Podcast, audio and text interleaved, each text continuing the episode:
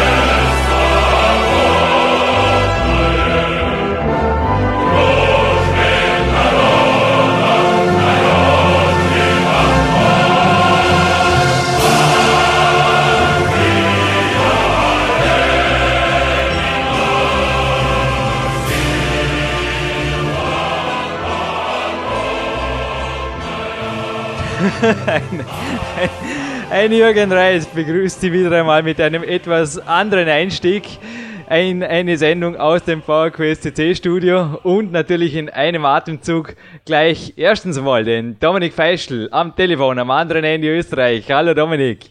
Ja, hallo Jürgen. Ein russischer Stadt, aber ja, perfekte Bedingungen. Ich glaube, wir sind nicht alleine heute im Studio. Nein, neben mir sitzt auch jemand, dem man sehr wohl einen russischen Look auf jeden Fall nicht absprechen kann. Erstmals im Studio, schon oft ist der Name gefallen, auch von dir schon erwähnt, Dominik. Er ist der Meister unserer Kettlebells hier in Dornbirn, der Marc Dorning. Ein herzlich willkommen im PowerQuest CT Studio. Erstmal Marc. Hallo Jürgen, hallo Dominik. Danke, dass ich einmal dabei sein darf, live im Studio. Auch ein herzliches Hallo an alle Hörer. Äh, ich freue mich heute hier zu sein und bin gespannt, wie das Interview so verlaufen wird. Ja, der Marc hat jetzt schon etwas durchschimmern lassen. Interview. Ich glaube, es geht nicht um ein Interview zwischen dir und mir, mir und der Marc oder der Marc und dir oder umgekehrt, sondern Dominik, ich denke, es ist wieder mal soweit. Wir werden die Sprache zwar nicht mehr lernen, also zumindest ich habe nicht mehr vor, jetzt unbedingt Russisch zu lernen, aber die Nationalhymne, übrigens die copyright-freie Version, die auch wir verwendet haben, ist im Internet verfügbar für alle, die sich den Hörgenuss in voller Länge geben wollen. Aber darum geht's, glaube ich, nicht heute im Podcast. Dominik, gib aus. Was haben wir? Ja, es muss Gründe haben. Zum ersten, wir spielen da eine russische Hymne hin und dann ist es der zweite Dreier-Podcast in der Geschichte unsere, unserer Sendungen und ja, das, das muss einfach irgendwas ganz Besonderes sein und es ist tatsächlich etwas ganz Besonderes. Jürgen, du hast es geschafft. Ich muss sagen, das warst du.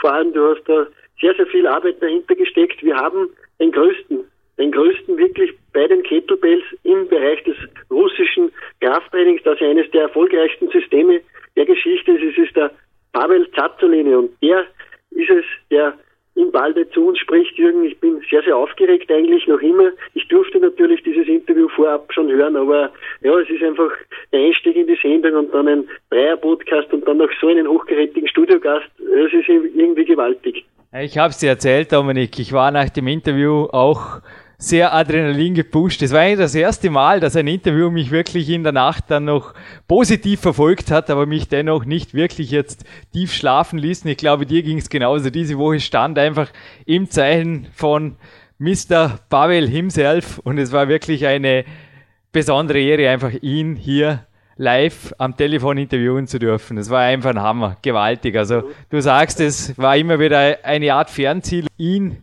vor das Mikro zu holen und es ist gelungen. PowerQuest CC beweist, glaube ich, immer mehr, was wir uns vornehmen, das erreichen wir auch. Absolut, also dieser Name, der gebührt für Qualität, das ist einfach David Zazzolini ist die Nummer eins im Kettlebell-Training. Ich sitze jetzt gerade, ihr könnt mich leider nicht sehen, aber ich sitze gerade mit einem Enter the Kettlebell-Leibchen ja, vor meinem Schreibtisch. Ich bin einfach, ja, die Stimmung ist einfach riesig, die ganze Woche schon gewesen, einfach seitdem du mir erzählt hast, du hast ihn vor dem Mikrofon und ja, äh, zuallererst, es ist nicht der erste Russe, der bei uns zu den Hörern spricht. Wir haben schon einmal einen russischen Bären, ich sage russischer Bär, es ist der Valentin Chepokov, ein ehemaliger Sieger im Ringen, ein Weltcupsieger im Ringen und ja, jetzt noch den Pavel dazu, das ist schon, ja, das ist das Top eigentlich. Im Klettern wird es heißen das Top, oder Jürgen? Ja, Get on Top steht auf meinem T-Shirt übrigens. Das PowerQuest CC Shirt ist am Jürgen und er ist noch immer voller Magnesium, denn er trainiert heute noch weiter, auch durch Pavel motiviert. Aber ich glaube auch der Marc hier vor Ort hatte schon mit dem Pavel persönlich zu tun, mit dem Valentin natürlich auch. Marc, gib aus, wer ist der Pavel für dich? Also auch der Pavel war für mich einer der ersten, weil früher, vor drei, vier Jahren, wo wir noch nichts von Kettlebells in Dornbirn wussten, ja. da kamen wir zu dem Thema, was ist eigentlich ein Kettlebell? Und du suchst im Internet, recherchierst, wer ist der Erste, auf den du triffst? Das ist natürlich der Pavel. Drägendor hat uns allen gezeigt, Mann, da gibt's Bücher, DVDs in Englisch, en masse. Wir haben sehr viel recherchiert, sind dann auch zu anderen sehr bekannten Personen gekommen, auch Duquesne, wo beide da, also die Frau und er dabei sind, der John und die Andrea, sind auch RKC Senior und so weiter. Das können Sie alles selber im Internet nachlesen. Und der Pavel hat uns eben einen sehr großen Anstoß gegeben für das Kettlebell EU Netzwerk für uns. Wir sind ja da immer am Suchen nach neuen Kettlebell-Trainern. Und der Pavel ist einfach die Größe im Kettlebell-Sport. Und deshalb, ich sage, einer wirklich der Wegbereiter des Kettlebell-Sports im neuen Zeitalter in Amerika und sicher auch in, in, in Europa, wie es kommen wird und immer stärker wird. Ja, Marc, und letztlich hast auch du natürlich auch noch etwas dazu beigetragen, dass das Interview zustande kam. Die E-Mail-Adresse von Pavel das ist mir gerade eingefallen, die hatte ich natürlich von dir. Aber sonst war es von der Kontakte her, Dominik, du hast das ein bisschen mitverfolgt. Es ist, glaube ich, schon nicht so einfach, an diesem Mann ranzukommen. Oder habe ich da mich nur ein bisschen kompliziert angestellt? was hast du den Eindruck gehabt? Ich glaube, der hat uns schon ziemlich abgeklopft, bevor er da einfach zugesagt hat. Richtig. Du liegst absolut richtig, Jürgen. Also der Mann ist ein Profi durch und durch, nicht nur im Training, er ist auch sonst ein Profi. Ja, und er hat auch einige, er hat auch einige Quellen sofort benutzt. Er, er kennt natürlich den Clarence Bass, einen deiner ganz, ganz großen Mentoren. Er kennt den Marty Gallagher, einer deiner Coaches, den du seit heuer, ja, der dich seit heuer auch betreut. Und das, der Marty Gallagher war einer der Leute, die den Babel überhaupt erst ja, nach Amerika bekannt gemacht haben. Also der Marty Gelliger, das ist einer, der hat ihn zu seinem ersten Artikel, einen sehr, sehr bekannten Artikel überredet in einer Kraftsportzeitschrift und durch das ist der Babel erst bekannt geworden. Und die hat er alle gefragt über den Jürgen und die haben alle sehr, sehr positive Dinge über dich ausgegeben und so ist er dann warm geworden. Der Babel schreibt gerade an einem neuen Buch ja, das, das wissen wahrscheinlich sehr, sehr viele. Es trägt den Namen Return of the Kettlebell und wird Ende des Jahres erscheinen. Und ja, der Mann hat viel zu tun. Aber Jürgen, ich glaube, du hast dich auf dieses Interview so gut vorbereitet wie, glaube ich, noch nie. Also wir bereiten uns auf alle Interviews sehr, sehr akribisch vor. Aber dieses Interview, glaube ich, war auch für dich eine Riesenherausforderung. Nun, den ersten Bericht im Maino-Journal, den habe ich zwar nicht gelesen, aber sonst so gut wie alles gelesen und gehört, glaube ich, was für ihn so umging. Habe natürlich seit mehreren Jahren auch seine Bücher.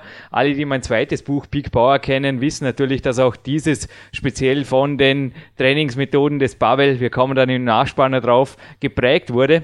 Aber der Pavel hat da wirklich eine sehr, sehr steile Karriere hingelegt. Ich meine, er ist nicht einmal 40, ist drüben wirklich ein Star, war im Rolling Stones Magazine genau genauso wie im Men's Health in der New York Times wurde über ihn berichtet. Er war in der Sowjetunion Trainer der Soviet Special Forces und es ging dann in Amerika eigentlich genauso weiter. Also er hat dort den US Marine Corps unter sich trainiert, die SWATs natürlich, war aber dann auch der Initiator natürlich für die Kettlebell-Geschichte und ist zudem für den US Secret Service im physischen Bereich, also im körperlichen Bereich zuständig. Also er ist nicht nur Private Coach, sondern wirklich auch, wie mein Coach Ori Hofmeckler, für die höchsten Special Units der US-Streitkräfte zuständig. Und ich denke, die schauen auch ein bisschen mehr als wir auf gutes Marketing, Dominik. Oder was meinst du? Absolut, ja. Also der Pavel ist äh, über die Kettlebells hinaus ein Experte, also sei es im, im Bereich Stretching, sei es im Bereich Körperspannung, sei es im Bereich überhaupt allgemeines Krafttraining, also der hat weit, weit mehr drauf als nur Kettlebells. Darum finde ich es auch immer wieder äh, komisch, wenn ihn Leute einfach nur auf Kettlebells beschränken. Klar, da ist er die Nummer eins, aber er ist auch in vielen, vielen anderen Dingen, man wird es nach dem Interview hören, er ist in sehr, sehr vielen Dingen sehr, sehr beschlagen. Also das ist ein, ein, ein Guru, würde ich fast schon sagen und ja, der Pavel, der ist für mich die Nummer eins und was ich natürlich sehr, sehr gut finde, Kettlebells, die schwappen mittlerweile auch nach Europa über. Und Marc, du bist da einer von denen, die das sehr, sehr intensiv vorantreiben, das Ganze. Also es gibt dieses Kettlebell-Netzwerk, kettlebell.eu. Also das ist auch im Internet natürlich sehr, sehr, sehr leicht zu finden und dort hast du die besten Instruktoren. Also zum Beispiel einer der Hauptausbildner, der Till Sukuk, der ist ja direkt beim Babel ausgebildet worden. Er ist ein AKC, also ein Russian Kettlebell Instruktor geworden. Eine sehr, sehr harte Ausbildung, wie es natürlich für einen russischen Lehrgang gehört. Und ja, Marc, ich glaube, das Netzwerk, das ist sehr, sehr stark gewachsen. Ich merke es ja auch selber bei meinen Kursen. Ich gebe seit kurzem Kettlebell-Kurse und ja, ich, die erfreuen sich alle großer Beliebtheit. Ich glaube, Kettlebells, das ist etwas, das ist im Kommen. So ist es, Dominik. Also, auch ich war das erste Mal beim Till draußen und habe mir dann ein Seminar geben lassen, weil auch ich war einer der, wo sie einfach anhand von Internetbeschreibungen, kleinen Filmchen oder DVDs dann einfach das Kettlebell-Trainieren beigebracht hat. Einfach die Grundübungen mit ein paar Variationen, wo mich einfach innerhalb von 45 Minuten habe ich mich selber dann im Training fertig gemacht, allerdings im positiven Sinne und macht auch immer wieder Spaß. Nur beim Till habe ich dann einmal eben detailliert alles beschrieben bekommen, wurde auf kleine Fehler hingewiesen, also konnte es noch perfektionieren. Und das ist eigentlich der Sinn dahinter, weil viele Leute sagen, ich bring's mir selber bei, aber die anderen Leute sagen, na, ich trainiere lieber so, dass ich es genau erklärt bekommen habe oder trainiere sogar gerne in einer Gruppe. Und die Möglichkeit haben wir durch die Instruktoren. In unserem Netzwerk haben wir jetzt in Deutschland inzwischen schon mehrere. In Österreich kommt's jetzt, weil die gehen die meisten jetzt im Herbst dann auf die Ausbildung zum TIL. Und das war eigentlich der grundlegende Schritt. Wir brauchen Pro-Instruktoren, wie zum Beispiel der Till Sukop oder der Detlef Romeike von ganz aus Norddeutschland oben, wo uns Instruktoren ausbilden können, wo zumindest die ganzen Grundübungen sehr gut weitergeben können. Und dass zum Beispiel einer aus Dornbirn wie ich oder aus Oberösterreich wie du bis nach Köln rauffahren zu einem Seminar für zwei Tage, ja, da sind viele Leute kritisch und sagen, ja, das ist mir einfach zu weit. Und wir versuchen das, dass zumindest in jedem Bundesland, in Deutschland, Österreich und auch in der Schweiz sind wir schon langsam im Kommen, mindestens ein Instruktor ist, wo die Leute hingehen können, da zum Beispiel einfach mal ein Probetraining machen können, bei dem vor vielleicht 30 Minuten, eine Stunde oder auch gleich ein richtiges Seminar. Und das ist eigentlich das, wo wir den Leuten die Kettlebells näher bringen wollen. Ja, Marc, es kommt ja noch vor, als ob es gestern war, als du bei mir am Balkon die erste 24er Kettlebell, die ich da einfach geliefert bekommen habe, zweifach bezahlt habe bei irgendeinem russischen Importeur. Na, das war ein Spaß, als du die das erste Mal geschwungen hast. Aber auch ich habe mir die Kugel als erstes Mal geschnappt und bin zum Physio gefahren. Die Hörer wissen das. Kettlebells, genauso wie eigene Körpergewichtsübungen, sind natürlich toll, aber es gehört ein bisschen mehr dazu, als nur auf zwölf zählen und irgendwas machen, gell? So ist es. Auch der Pavel hat in seinem Interview jetzt, wo wir dann später hören, immer wieder erwähnt, Kettlebells stärken den Rücken, aber achtet immer auf die Bauchspannung und die Atmung. Das ist so wichtig dabei. Der Rücken wird wirklich gestärkt. Das merkt jeder, wo mit denen trainiert. Auch der Pavel sagt, fang mit kleinem Gewicht an, bis du die Übung beherrschst und steigere dann. Er sagt selber auch, es sind keine gefährlichen Übungen dabei, wenn man es richtig macht. Ja, Dominik, ich denke, du gibst mir recht. Alle, die in die Details reinhören wollen, noch deiner Kettlebell-Kurse, natürlich ist Podcast 134 nach wie vor online. Aber ich würde sagen, und Marc, ich denke auch du stimmst mir zu, wir lassen die Numero Uno der Kettlebells auf diesem Planeten zu uns sprechen, Mr. Pavel Zazulin. This is your host Jürgen Reis speaking and I have the honor to introduce you to the man, I can say the man who brought the philosophy of the Russian strengths to the West, Pavel Tsatsouline. Welcome, it's a real honor. Uh, you're doing great to be on the show. Pavel, just to get started, you are 39 years old. Give us a little bit an overview about your work. How many books have you written and how many videos have you made? And maybe if you can give us an idea, how many seminars have you gave? It's incredible. Uh, Jürgen, I have written uh, probably nine books. I'm not sure how many DVDs I have made. And wow. The job is to spread the pain and teach people how to get strong and teach people how to get flexible. Yeah, but I mean, I also, yeah, I think if I watch your videos, you also train yourself and you need your own time for training. And I think, what's the secret of your success, of your motivation? I mean, we will speak about the training just afterwards, but uh, first of all, I'm really interested about your secret of success. Are you a kind of a workaholic or positive workaholic? Well, uh, Jurgen, I have moved to the America, to America, so yes. Uh, now I'm a workaholic. It's the American way, so yes, I work all the time. It's not the Russian way; it's the American way. And uh, the reason, well, as for the success, well, people look for good quality training. There is plenty of that where I come from, and uh, so I just have the good fortune of introducing many of these techniques and principles to the first to the American market and uh, later to the European market as well. Well, that's, that's how you and I are talking tonight. Right. Well, and the uh, reason of this interview is that we want to know what are the core Russian secrets of strength that are maybe not so common in the Western world, especially not so common in the Western gyms, I think. Pavel, you wrote a book beyond bodybuilding, beyond bodybuilding, and I think that's also the principle behind it. Thank you. Thank you. Well, the first distinction, the most important distinction, is that Russians view strength as a skill. Strength is a skill as opposed to just something that comes to you just as a result of building larger muscles. And you, Jurgen, as a rock climber, as a champion rock climber, you understand how one can be exceptionally strong without necessarily, you know, having very large muscles. Americans have a good expression about people like that. They say that uh, he looks like Tarzan and he plays like Jane, and it definitely does, definitely does happen. So the Russians view strength training as skill practice, and that's the biggest difference. Uh huh. Yeah, your book, the first book I read, Power to the People, and there you wrote many things about, you know, quality training and also the tension.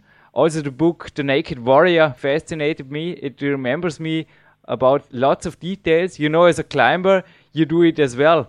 You can't get the butt uh, away from the ground if you don't have tension or if you don't breathe right.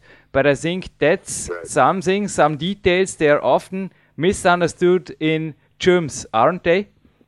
Well, they are, and uh, there's an Jurgen. People do not pay attention to that. Again, they think of the body as just a piece of meat, a piece of meat that you just, you know, pump up and then feed and then stretch and whatever else that you do with it as a mindless kind of a piece of meat and that's why they do that. If you must pay attention to these subtleties because much more important than your body hardware, so to say, the muscles, the skeleton, is your software, the nervous system, and how you operate your hardware. And you have to pay attention to these most subtle, smallest details.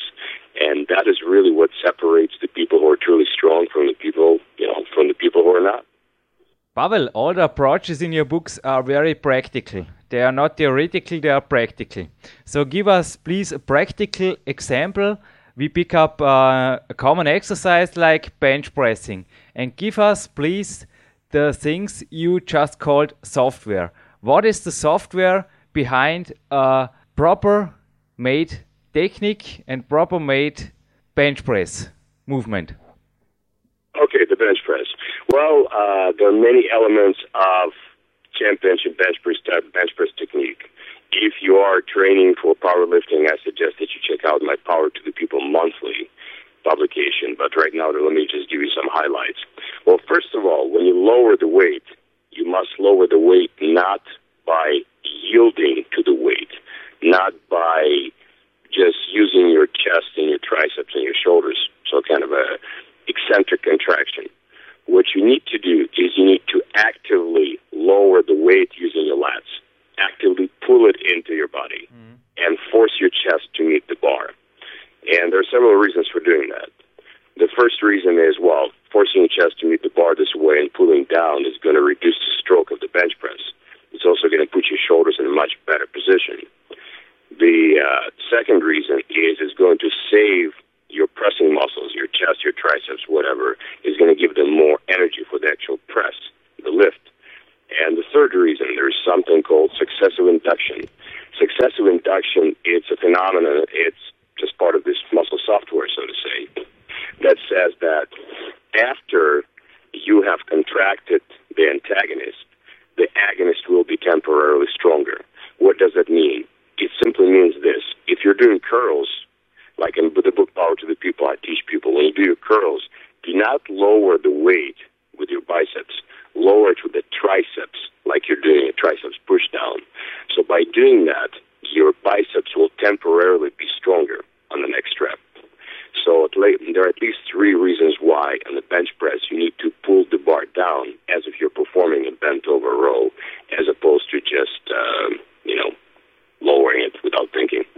It just reminded me what you wrote in the Naked Warrior. The same thing you just told. You wrote also by the movements with the own body, isn't it? Absolutely. You know what? Uh, there's a lot of debate out there, Jurgen, about what are the best tools for strength training. And sometimes people say, oh, it's barbells, or it's dumbbells, or it's body weight, or it's kettlebells, or it's rubber bands, or something else. And of course, every particular tool has its advantages and disadvantages, but it's so much more important than with what you use. It's so much more important how you use it. You know, just use a very simple example. You could uh, talk all you want about which gun is better, some gun is going to be better than another one. But nevertheless, it's a lot less important which gun you're shooting than who is shooting that gun, how you're using that. So the same thing with uh, strength training. You can train with body weight, you can train with kettlebells, you can train with barbells, but you can get great results out of out of it by paying attention to the subtleties, like pulling the weight down or not. Oh, let me give you an example. Speaking of pulling the weight down, kettlebell press, when you press the kettlebell off your chest strictly, the military press, if you pull the weight down and across your body, imitating the one arm chin up, then not only will you be stronger in the next press, but you're also going to work a lot more muscles. And which is also remarkable, there are at least two or three uh, RKC instructors, people I have trained, who have been doing this technique and who have worked up to the one arm chin up hardly ever touching the pull-up bar. And we're talking about, you know, pretty good-sized guys. We're talking about guys who are just weigh, you know, 80, 90 kilos. And they hardly ever did pull-ups. But what they did is they just practiced actively pulling the kettlebell down. So notice, not only do you get stronger, but you save so much time by performing this active negative. So many of my coaches ask me, Jürgen, how can I perform a one arm pull up? And my answer, I was thinking back how I was learning the one arm pull up. I was practicing it, this exercise almost every day. And sometimes I was a little bit weaker, then I get stronger. Sometimes I had a weekend of rest or a holiday or something like this. And I was getting really strong over the years. And now I can perform it. I think this is also your philosophy, getting strong by doing it. Exactly. You practiced it instead of just mindlessly going to the bar and just trying to do pull-ups because as you know especially with the one arm pull-up it's a very technically demanding lift and if you do this incorrectly you could really ruin your shoulder you can ruin your elbow and you just have to respect the exercise. But even with the exercises and lifts that are not so dangerous as the one arm pull-up you still have to respect it. If you do not give the lift if you do not give the barbell the kettlebell the respect it deserves um, you're not going to get much out of it. In Russia, interestingly enough, if you ever go to Russia and if you go to a gym, do not ever step over a barbell. So if you step over a barbell, you might get beaten up and thrown out of the gym because you show that you do not respect the barbell, and uh, that just attitude is not going to be tolerated. Oh wow! yeah, I never get hurt on the shoulder with a one-arm pull-up, but I was watching your DVD last night, the Naked Warrior and there I saw some really crazy things you were doing to your knees. Did you ever had problems with your joints, Pavel? Some of these exercises really look to me kind of, yeah, maybe a little bit dangerous, aren't they? Well, uh, any exercise can be dangerous if done incorrectly, Jurgen. I think there are not so many exercises that are truly dangerous, mostly just how you do them. And uh, just have to pay attention to detail. That's all I say. But that said, you always have to consider the risk to benefit ratio for whatever it is that you're doing. For example, let's say that people do squats standing on a ball, like one of those Swiss balls. I think that is stupid because the risk to benefit ratio is not good. You're not getting much benefit out of that exercise, but you're sure risking a lot. So, as an athlete, it is your responsibility to find exercises that are not only effective but also deliver the results with you as safely as possible. And uh, it just makes perfect sense because, as a friend of mine, Stu Baccari, boxing coach, says, if I hurt my athlete in the gym, I'm an idiot coach. There's enough injury going on in the ring. There's no point in getting hurt in the gym. Yeah, I was just talking about these pistols you showed on the DVD. They really look to me a little bit crazy, especially the pistols down to the ground. Exercise. Which exercise do you refer to? Pardon? Uh, which exercise do you refer to, Jurgen?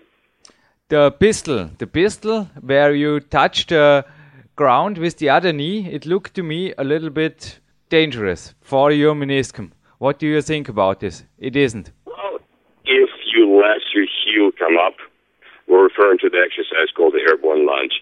Uh, yeah, comrades, try this exercise on your own. It's very simple. You go down on one leg, squat down on one leg, until your back knee, the knee of the other leg, touches the ground, but not your foot. That's important. Then you come up. If you let your heel come up, Jurgen, that could be a problem. By letting heel come up, you shift the stress forward to the balls of your feet, then you can overstress your knees. If you don't, that's uh, it's just fine. It's a very important exercise, especially for people in the military and law enforcement, because that very much covers that range of motion and the movement uh, of standing up when you're standing up from a kneeling stance and stand up and start running. That's very important position. Mm-hmm. So pay attention to detail, comrades. All, I say, all I can say. Thank you. Thank you, Pavel. May I ask another little critical question? The one my trainer asked when I was showing him your book the first time. It was the Power to the People book. And he said, Jürgen, there are two things in competition sports. There are effective ways to train, and there are just ways to train, they make you tough. You know, you also wrote about don't use any gloves and things like this. Don't you think, Pavel, that a deadlift itself is hard enough? Is it really? I mean, I also like to have a really hard grip, but is it really that necessary to do it without uh, training gloves? Uh, Jurgen, you don't have to do the deadlift, but you have to do something similar to the deadlift for sure. And the reason that you do there's several reasons for that. One is you have to have the hip extension strength for sports, and there's no question about that. In every sport, you need to have strong hip extension. And uh, another reason that deadlift comes in very handy, and you as a rock climber will really appreciate that. If you do deadlift for low repetitions, and if you de-emphasize the eccentric, if you pretty much drop the weight down as opposed to lowering slowly, uh, you are not likely to put on much weight. And that, for many athletes for whom relative strength is important, is very important. I will give you an example. In sprinting, in sprinting, one of the most important things is how much force you generate per kilo of your body weight against the ground. So how strong you are relative to your or your weight when you're running. And uh, traditionally, sprinters have used squats, but squats tend to put on extra weight on people. Then uh, Los Angeles sprint coach um, Barry Ross, he read the book Power to the People, and uh, based on that book and based on some of the Harvard research that told him that you need to have that relative strength, he started having his athletes work with uh, deadlifts. Result one of the athletes, Allison Felix, she got very strong without adding any weight, and uh, she ran the fastest 200 meters in the world at the age of 17 only. Other success stories like that. So the deadlift makes you very strong, and it does it without putting on extra weight on you. It does it by covering so many muscles at the same time, and uh, it does it safely. It can be done safely. You can really drop the weight anytime you want. That's the difference between the deadlift and the squat. In the squat, if you're stuck there, well, you could be stuck. Maybe not enough time to bail. In the deadlift, you could just drop it. So the deadlift is important. Then people also think about, you know, the so-called functional training is very popular in the United States. People talk about function, functional this, functional that. That's where we're supposed to move. And well, what more functional can you think about than bending over and picking up something from the ground? Everybody has to do that. And if you don't know how to do that, you're going to get hurt in your real life. Pavel, don't get me wrong. I do the deadlifts, I do the upper part, low repetition, and really enjoy it and improve from this, also from my climbing. My question was Is it really that mistake to use training gloves or something like this to make the exercise a little bit more comfortable? Isn't the exercise itself hard enough? How would you make it more comfortable? I'm sorry, I do not understand. No, in your book, you always write do it without gloves and without anything, and you also want the people to squat without shoes and all those stuff. Is this really necessary for an athlete, or do you think, yeah? Yes, it is, absolutely. Okay. Have shoes, uh, you have to, typical gym shoes or running shoes are dangerous to train in when you're talking about strength training. Because, first of all, because they're cushy, they're unstable. And you really don't want to be rocking forward on your toes when you're deadlifting and just hurting your back. That's very easy for, the, for, for it to happen. And second reason is on the bottom of your feet, there are so called mechanoreceptors. These mechanoreceptors sense the pressure from the ground. And by sensing that pressure, they activate certain muscles. So there's wisdom in your body. So whenever you wear shoes, uh, that input from those receptors gets confused. So you may not be firing the right muscles as a result. So you either should train barefoot or you should train in shoes, in minimal shoes like uh, wrestling shoes or Chuck Taylor's Converse or something like that. As for gloves and belts, well, gloves, gloves also you can't really feel the you can't really feel the weight with the gloves, and you can't really grip it right. And as for the belt, well, again, uh, think about it, Jurgen. When you have to go out somewhere and uh, do something, you have to lift something heavy out of the trunk of your car. You probably have not brought your lifting belt with you. So people who always train with a belt, they end up with uh, very weak back and very weak stomach, and they could really get hurt when they don't use the belt. Mm. These days, even there are some power lifters out there there have been powerlifters who deadlifted over 400 kilos without a belt. So that said, for powerlifting, the belt helps, but even in powerlifting, it's possible to go without a belt. Mm-hmm.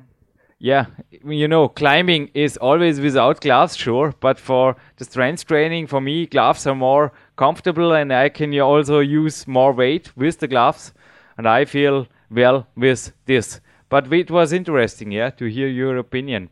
Pavel, right before the interview, I was swinging a kettlebell without gloves.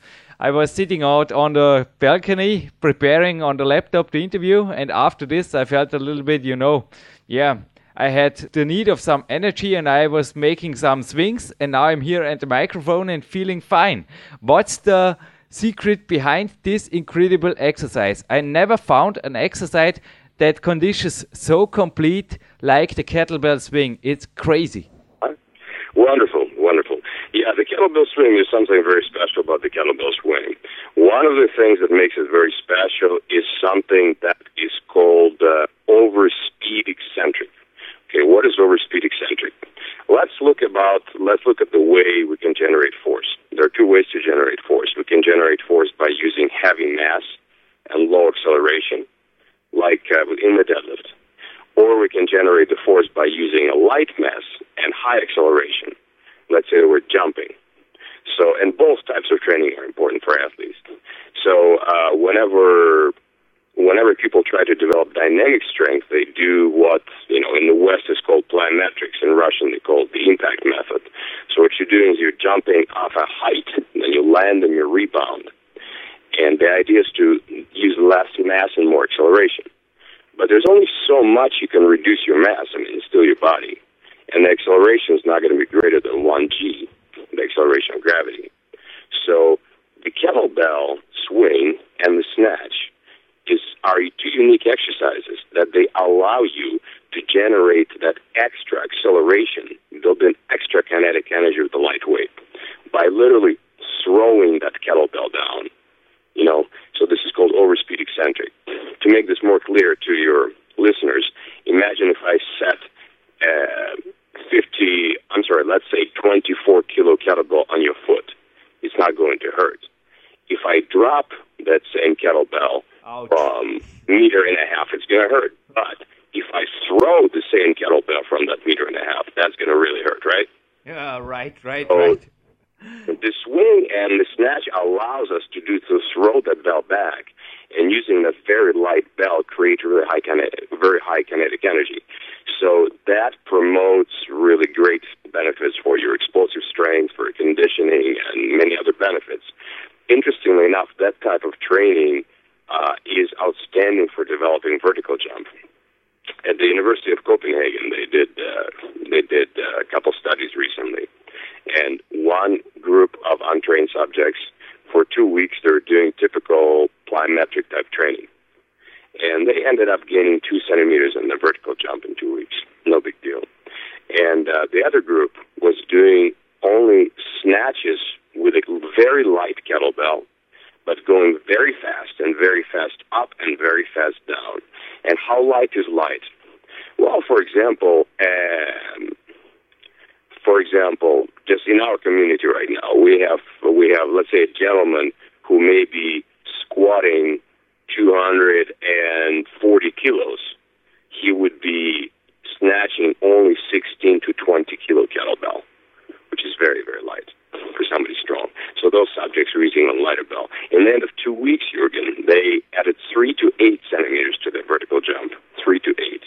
Plus, they saw some terrific improvements in their cardiovascular function, uh, body composition changes. So, yeah, there are many great benefits about swing and snatch. Another excellent benefit is the health of your back that they promote. Uh, kettlebell swings and snatches have been promoted, endorsed by Professor Stuart McGill from Canada, who is the number one spine biomechanist in the world. So it's a very healthy thing for your back. So you have the snatch, the kettlebell swing, they make you perform great and they make you healthy as well. all the things you told about, it also remembers me to the tools we climbers use. You know, the campus board and also the climbing wall, or tomorrow the system board or the campus board with weight vests. I think these are probably the same things for the upper You body. know what? Think of it this way. Exactly. The kettlebell swing and the kettlebell snatch with the light kettlebell, Yeah. campus board for your lower body. The only difference is this. Campus boards can really hurt you. Sure, As, you know, you probably know. Bachar ladders have really can really hurt you. Yeah. Uh, I have hurt my elbow pretty pretty bad in Bachar ladder myself in the past. And uh, but the kettlebell swing and snatch, those are very very safe exercises that give you similar benefits. Yeah, sure. I have trained two times today with the kettlebell. But that's also one thing you also recommend to make multi training session a day. You call it Grease the Groove. Would you tell us a little bit about this? Because this thing is also, I think, a little bit to explain. I'm afraid some people they think, don't know, train day in, day out and miss the intensity, aren't they? Well, think about it this way, Jurgen. If you're trying to improve, we already have decided that strength is a skill. Yes. If we're deciding that we want to improve our skill, we want to train often, we want to train perfect, and we want to train fresh. That's how you have to do that. It's really the only way to improve the skill very well. And that's the essence of Grease Group. Let's say that you're trying to improve your pull up. Well, in your example, let's say that you can do a weighted pull up with uh, additional, I don't know what, 60 kilos, 70 kilos, something like that, right? Right. Okay. So for you, you might take 40 kilos, which is for a normal person very heavy, but for you, it's kind of heavy, sort of heavy. It's okay. And you're just going to go and you're just going to do and just do two repetitions with that 40 kilos. And you probably could do 10 with that weight, but you only do two or three. And that's it. And you're going to walk away and you're going to come back and you're going to interview somebody and you're going to go do it again later. And that type of training, here's what, here's how this works. It literally, uh, uh, it's something called synaptic facilitation. It literally makes your nerves conduct the signal from your brain better. It's like your nerves become superconductors. When in 1959, Stepanov in Russia hooked up a bunch of electrodes to weightlifters when they did presses, he found that the weightlifters who did a lot of presses, after a while, the same intensity of the uh, neural drive, the same intensity of the command from the brain, it made the muscles contract harder. You see? So you're trying just as hard, or not any harder than before, but you're stronger. So basically, by practicing a lift often, you make your muscles and nerves more responsive to the command from the brain, so you automatically get stronger. And it's just the easiest way to get strong. Mm-hmm. But you warm up before every set or before every little mini workout.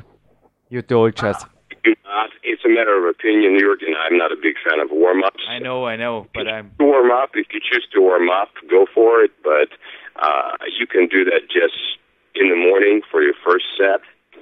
After the first set, you will not need to warm up. Your body is going to be accustomed to that. Your joints will be ready. Your muscles will be ready. Your nervous system will be ready. Your nervous system will be ready, and I will also make your nervous system ready for laughing, Pavel. don't get me wrong. I know that you don't talk about nutrition or you don't like to talk about nutrition, but I know some things about you. You will be surprised. I have my special agency in your country and I have a secret service agent called Marty Gallagher. And he wrote me in an email, please, Jürgen, ask Pavel why he hates chicken so much. oh yeah, this, it came true. He will laugh. It's true. Jurgen uh, Vince Gironda, he was a he was an old time American bodybuilder. Used to say, "Chicken makes you weak." I think it's pretty funny. You know what? I just simply do not like chicken, so I'll make fun of chicken. And I also believe that everybody should do their share in preventing chickens. So think of it this way every egg that you eat, it's a chicken that did not happen. Think of it this way. I also so. I want. so I do my share of preventing chickens. I don't. To do the same. I also don't like chicken. But Pavel, like in X Files, I have a second secret service agent in your country. She is in Albuquerque and her name is Carol Bass. And she told me, I read about you in a German magazine that you are practicing the warrior diet. And she said, Jürgen, no, he is not. Is this true? Uh, I I practice the warrior diet. I have been doing it for about four years right now, Jurgen. Yeah. And uh, if I stopped, it probably in the four years I had some periods of a few weeks only when I didn't do that. Okay. So I interrupted it several times, but I'm back on it. It's the best way for me to feel great. I never feel as much energy and as I feel in the warrior diet, and my life is very simple. So, in a nutshell, the warrior diet by Ori Hofmeckler requires you to eat just one meal, which is just dinner, and that's it. And uh, obviously, it's not a diet for a bodybuilder or somebody who's trying to gain weight. But for somebody like yourself who's a rock climber, for an athlete for whom relative strength is much more important than absolute strength, and someone who doesn't want to fool around eating every three hours. I mean, come on, who has the time to do that? Uh, it's just a great way to eat. I love it. I'm addicted to it. Pavel, I'm addicted to it too. And your article in this German issue of the Ironman brought me to Ori Hofmeckler, his books, and to a personal coaching. And now he is my coach since 2005. And since three years, I am practicing the warrior diet without a break. It's the best thing I have ever found. And I can also say it's perfect. It's really perfect. You as a climber, you know, you're lighter right now, Yeah. but you're just as strong. And uh, you, I I mean, think how much time we save Jurgen by eating this way. Yeah, and I, I think also this grease to groove training or multi training sessions a day you just talked about. For me, it's absolutely impossible. It's not to think about to have a full meal and then be aggressive on a kettlebell again. I mean, have a full meal and make 10 minutes later some kettlebell swing. have fun. Exactly, exactly. It's just uh, people need to understand that they have to select their diet plan according to their needs. What are they trying to achieve with their eating, Mm-hmm. and what is their sport, and what's their sport's demand. So, I do not claim any expertise in nutrition, but if you if your sport requires you to be light and strong, like you're a climber or you're a fighter or a gymnast, I strongly encourage you to check it out. Pavel, this was a really, really great interview. It was a really honored for me to talk to you. And I just want to finish with the words, the words of a champion of my sports. I think it's also in your philosophy. I will never forget what Thomas Mrázek, he is from the Czech Republic, and I also wrote about it in my second book, the Big Power book. I asked him, what's the secret, Thomas, to get stronger in climbing? He is a world champion, he is a World Cup winner, and he looked at me and said, Jürgen, you have to climb more and you have to climb harder. And I think that's also the philosophy behind your all of your training philosophies in your books. You always write high quality and as often as possible. Absolutely. Stay fresh. Train as to paraphrase Professor Zatsiorsky, you must train as often as possible, as heavy as possible, while being as fresh as possible. That's the important thing, while being as fresh as possible. Jurgen, I really enjoyed being interviewed by you, so I just want to say hello to um, hello to our European comrades and wish all of you bye to you. Thank you, Pavel. Ja, liebe Hörer, wir sind zurück im PowerQuest CC Studio. Jürgen, du hast zum Russen, zum Pavel Satterlini gesprochen. Ich bin einerseits stolz auf den Pavel, ich bin aber auch sehr, sehr stolz auf dich. Also das ist das beste Interview, das ich bisher vom Pavel hören konnte. Ich habe schon einige gehört, ich habe sie dir auch alle zugeschickt, immer wenn ich ein paar im Internet runtersaugen konnte mit den Pavel Podcasts. Ja, die waren vielleicht nicht schlecht, aber ja, es, es war immer irgendwie sehr, sehr distanziert, was der Pavel teilweise von sich gegeben hat, weil er einfach nicht warm geworden ist. Aber bei uns auf PowerQuest da ist er mir das erste Mal so richtig amikal vorgekommen. Also ganz untypisch für einen Russen, das war ganz gewaltig. Ja, es war wirklich interessant. Natürlich habe ich mir auch die Podcasts angehört, die du mir geschickt hast. Es waren sehr, sehr lange Spaziergänge dabei am Anfang der Woche. Also ein Podcast ging, glaube ich, fast eineinhalb Stunden. So viel Zeit hat er uns natürlich nicht zugestanden. Du hast gemerkt, also nach den 30 Minuten war dann irgendwo natürlich schon ein Ende in Sicht oder auch gefragt. Aber es war wirklich auch für mich sehr, sehr freundschaftlich. Das Telefonat ging sofort los im Interview. Also wir haben uns nur kurz begrüßt. Er hat sich noch erkundigt über ein, zwei Details, aber dann ging es wirklich schon heiß her. Und der Grund, dass mir jetzt schon wieder heiß ist, ist, denke ich, auch die Energie von Pavel, die darüber springt. Wie ging es dir, Marc? So ist es. Also ich muss sagen, das Interview war super. Es kam aus allen Zügen was. Und was mir wahnsinnig fasziniert hat, war wirklich, ich habe den Pavel noch nie so lachen gehört.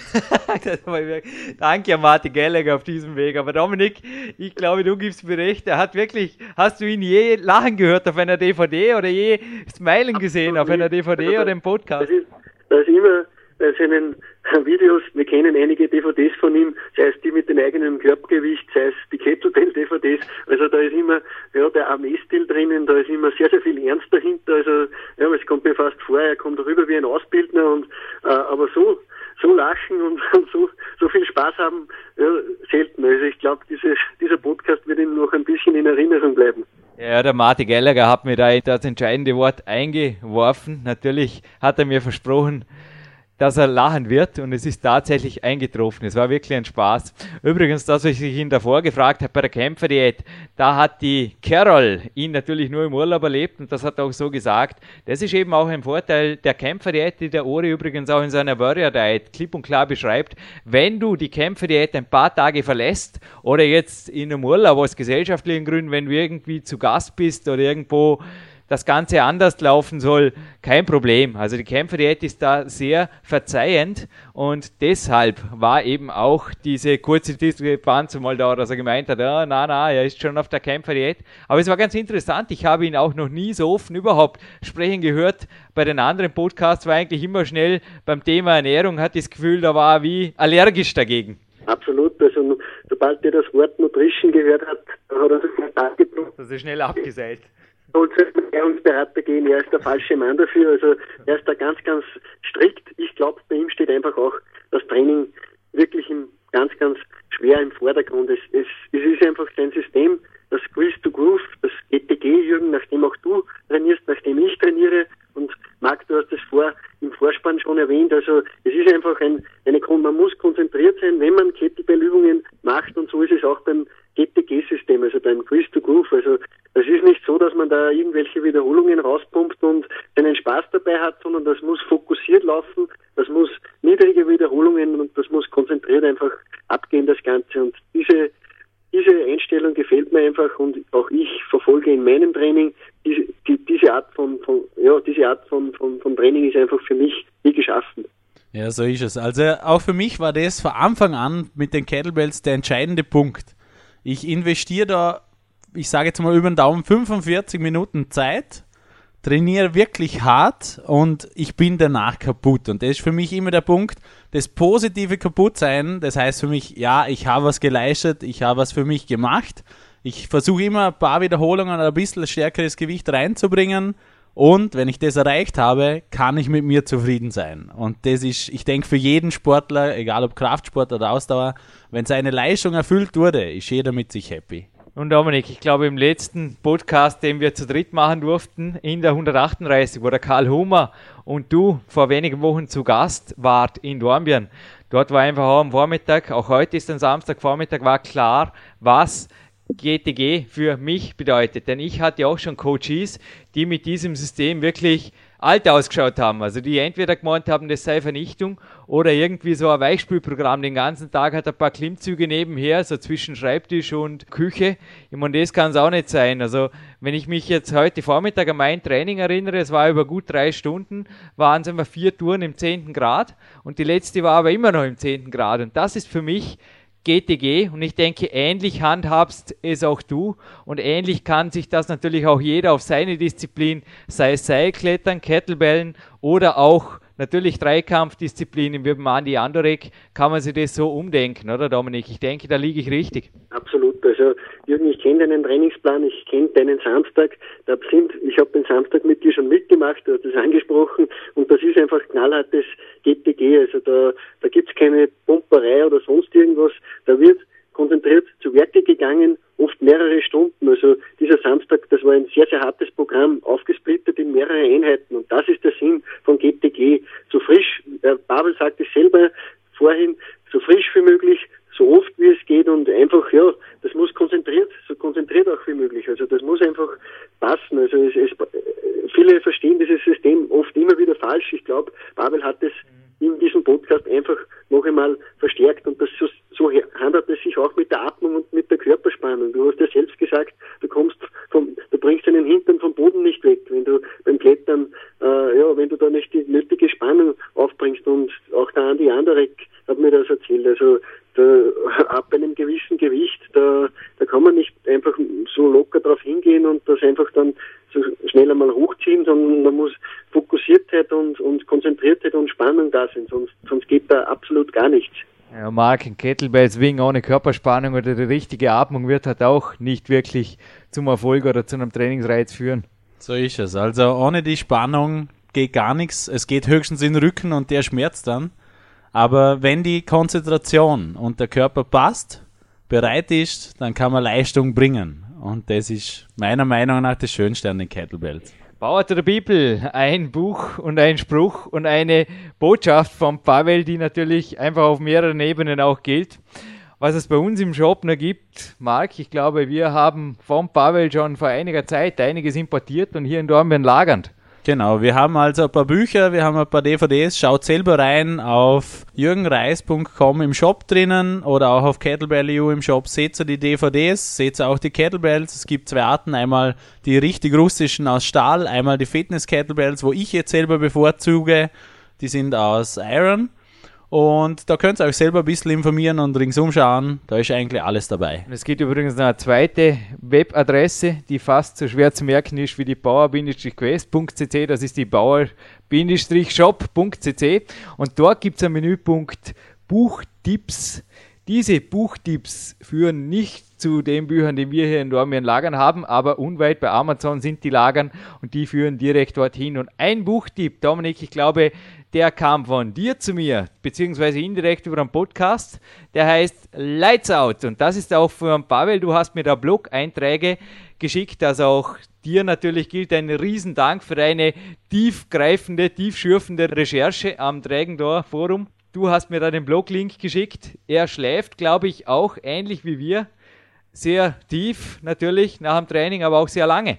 Absolut. Also Pavel ist einer, der auch äh, für sich zum Ziel hat, er, er der Schlaf ist wichtig. Der Schlaf ist wichtig. Wer hart trainiert, muss auch viel schlafen. Also äh, da gibt's da geht nichts umhin. Also man soll sich nicht die Nächte um die Ohren schlagen. Er sagt das in einem anderen Podcast einmal und ja, er, er selbst schreibt immer wieder davon, dass er ja, neuneinhalb Stunden schläft. Und das ist, ja, für den einen mag das sehr, sehr viel für anmuten. Ich glaube aber, wenn man sehr, sehr hart trainiert, Jürgen, auch du schläfst diese Zeit, ich komme meistens auch auf diese Zeiten, ja, und ich, ich, ich kann es auch jedem nur anraten, der, der, der hart und viel trainiert und, und viel, viel macht einfach. Es, es, es ist ein anderes Gefühl.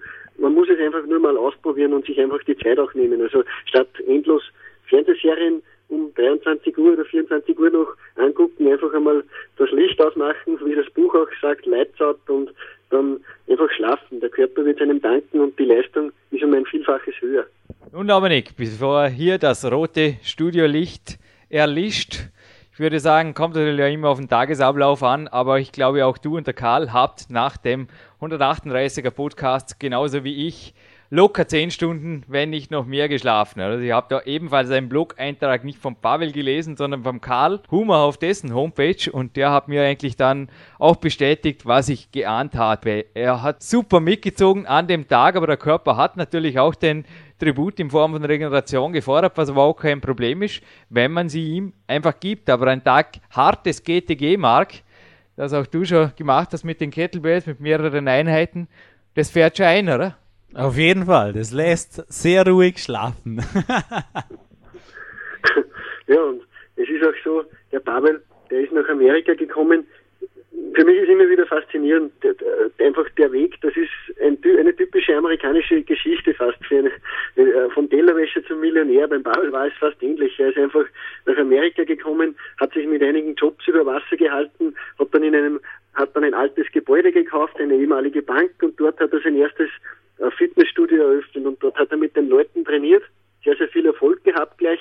Und dann ist ihm der Matti Gehlig gekommen und hat ihm, äh, ja, hat ihm die Rutsche gelegt zu, einem, zu einer Zeitung und dort hat er dann einen, einen sehr, sehr viel beachteten Artikel geschrieben und ja, mittlerweile der Pavel, der, glaube ich, muss sich um seine Zukunft keine Sorgen mehr machen. Also er hat sehr, sehr viele Sachen auf den Markt mittlerweile gebracht, aber trotzdem, was mir immer wieder gefällt beim, beim Pavel, also es ist trotzdem immer wieder, sind immer wieder Bücher, sie sind sehr, sehr lesbar. Also es ist, es ist nie so, dass, dass der Mann irgendwie einfach etwas auf den Markt schmeißt und das dann einfach schaut, dass er es großartig und viel verkauft, sondern da ist trotzdem immer wieder die gleiche Philosophie drinnen und die verlässt er einfach nie. Also es geht hier nicht nur um Marketing, natürlich ist er da ein Profi, aber der Pavel, der, der gibt auch Inhalt immer wieder.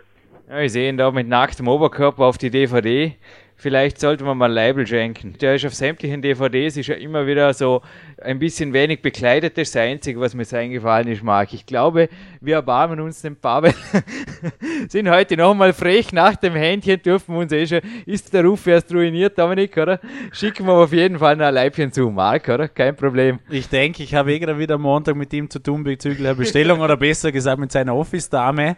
Da werde ich eine kurze Anmerkung machen, dass wir auch mal nach Amerika rüber ein kleines Paket schicken werden. Würde auch sagen. Auf die Bücher hat er übrigens, ich habe es ihm angeboten, er hat Danken verzichtet, hat gesagt, er wartet drauf, bis die auf Englisch übersetzt werden. Wir kriegen jetzt übrigens auch schon vom Podcast, ich habe es dir weitergemeldet, du warst ja beim 138er Podcast hier im Studio in Dormien, hast dort die Fanpost gesehen. Ich habe seitdem natürlich immer wieder Fanpost weitergeleitet. Wir kriegen tatsächlich schon E-Mails von Übersee. Also der Chef hat uns da gestern gemeldet, Marc, hat gemeint, ich glaube, er wollte sogar Deutsch lernen, oder? Genau, er wollte ein Deutschstudium starten für die Podcasts, weil es inzwischen schon sehr viele sind, das würde sich rentieren.